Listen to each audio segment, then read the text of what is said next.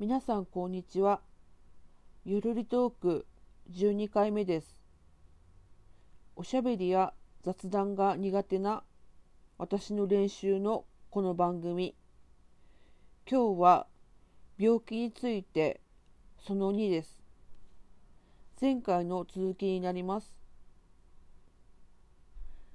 人生初メンタルクリニックに行ったのは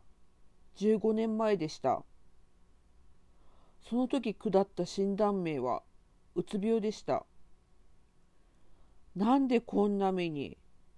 なんでこんなことにって悔やみました。学生時代と同じように負けてたまるかって思いで通勤してました。なんかやめるのは負けだと思ってたんですね。負けず嫌いな性格はちょっといいとは言えないですね。で、まあ、うつ病と下って、で、一番初めは2種類の薬が出されて、療養生活が始まりました。起死燃料と戦いながら、まあ、死にたくなる気持ちなんですけど、まあ、うつがひどくて動けないので、もうずっと横になる生活でした。背中が布団に張り付くような感じでお風呂にも入れず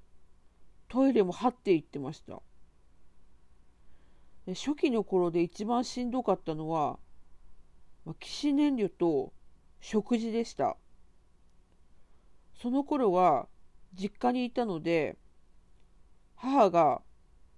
あの食事を食べさせようとするんですね。でも全然食欲が湧かずに食べたくないんですけど、まあ、もう無理やり食べても味を感じることができずにまるで砂を噛んでるような感じでした。もうそれは結構1年近くぐらい続いた気がします。あとこの頃は父だけ近所の別のところに住んでてあ時々うちに来てたんですけど、まあ、父からは、まあ、甘えるなゴロゴロするな出ていけなど罵声を浴びせられ浴びせられるのはもう本当にしんどかったですがもう言い返す気力もなかったですね。まあ何でもそうだと思うんですがやっぱ当事者にならないと本当の辛さや苦しみってわからないと思うんです。だから私は周りに病気の理解を求めるのはやめました。あの双極性障害とか社会不安障害とか、まあ、聞いたこともないような病名だと思いますしまあもちろん理解を得られるに越したことはないんですけどであの療養生活が、まあ、続いて初診日から数年後入院もしました。で、15年前にメンタルクリニックに通院始めてあうつ病と診断されてその何年後ですかねはっきりとはちょっと覚えてないんですけど34年後だと思うんですけどいきなり装填してでもその時も異変に気づいてあ臨時でクリニックに駆け込み薬がガラッと変わってで病名も双極性障害に変わりました。でももともと双極だったんじゃないかなと自分では思ってます。そのうつ症状がまず出たんじゃないかなと。で私は初診時から今まで同じ先生に見ていただいてます15年間。で当時の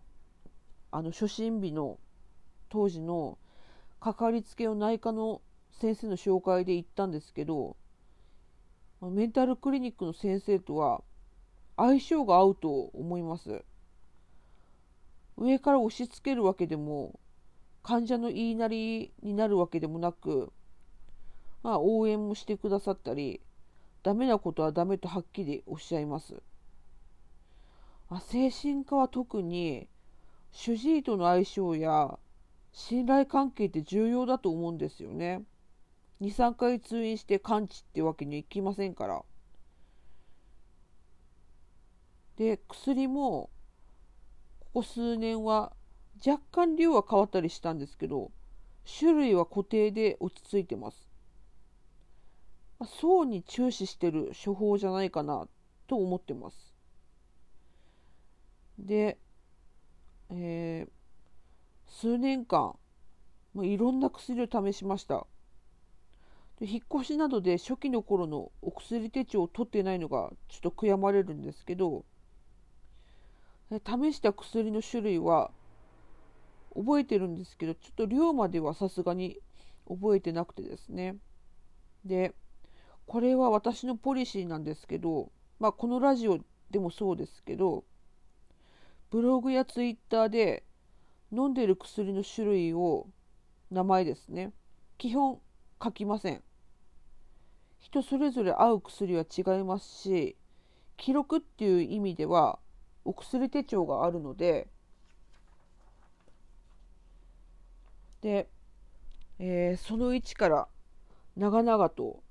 でも15年すべては語ってませんが、病気になってよかった、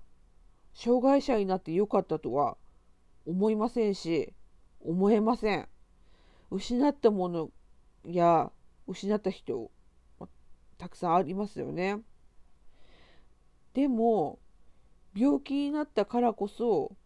出会った人たちやさせてもらってる経験はたくさんあります。このラジオもそうです。もし私がおしゃべりや雑談が得意なら、ラジオはしてなかったと思います。私のこの変な声を恥ずかしながらも、まあ、配信してますが、それで一人語りの楽しさを知りました。旗から見ると、あ障害者になってかわいそうって思う人もいるかもしれませんが、今の私結構幸せです。だし、私多分病気になってなかったら、周りの人たちに感謝の気持ちを持つってことを知らなかったと思います。はい。あ2回にわたってちょっと重たい話になってしまったんですけど、あ聞いてくださってありがとうございました。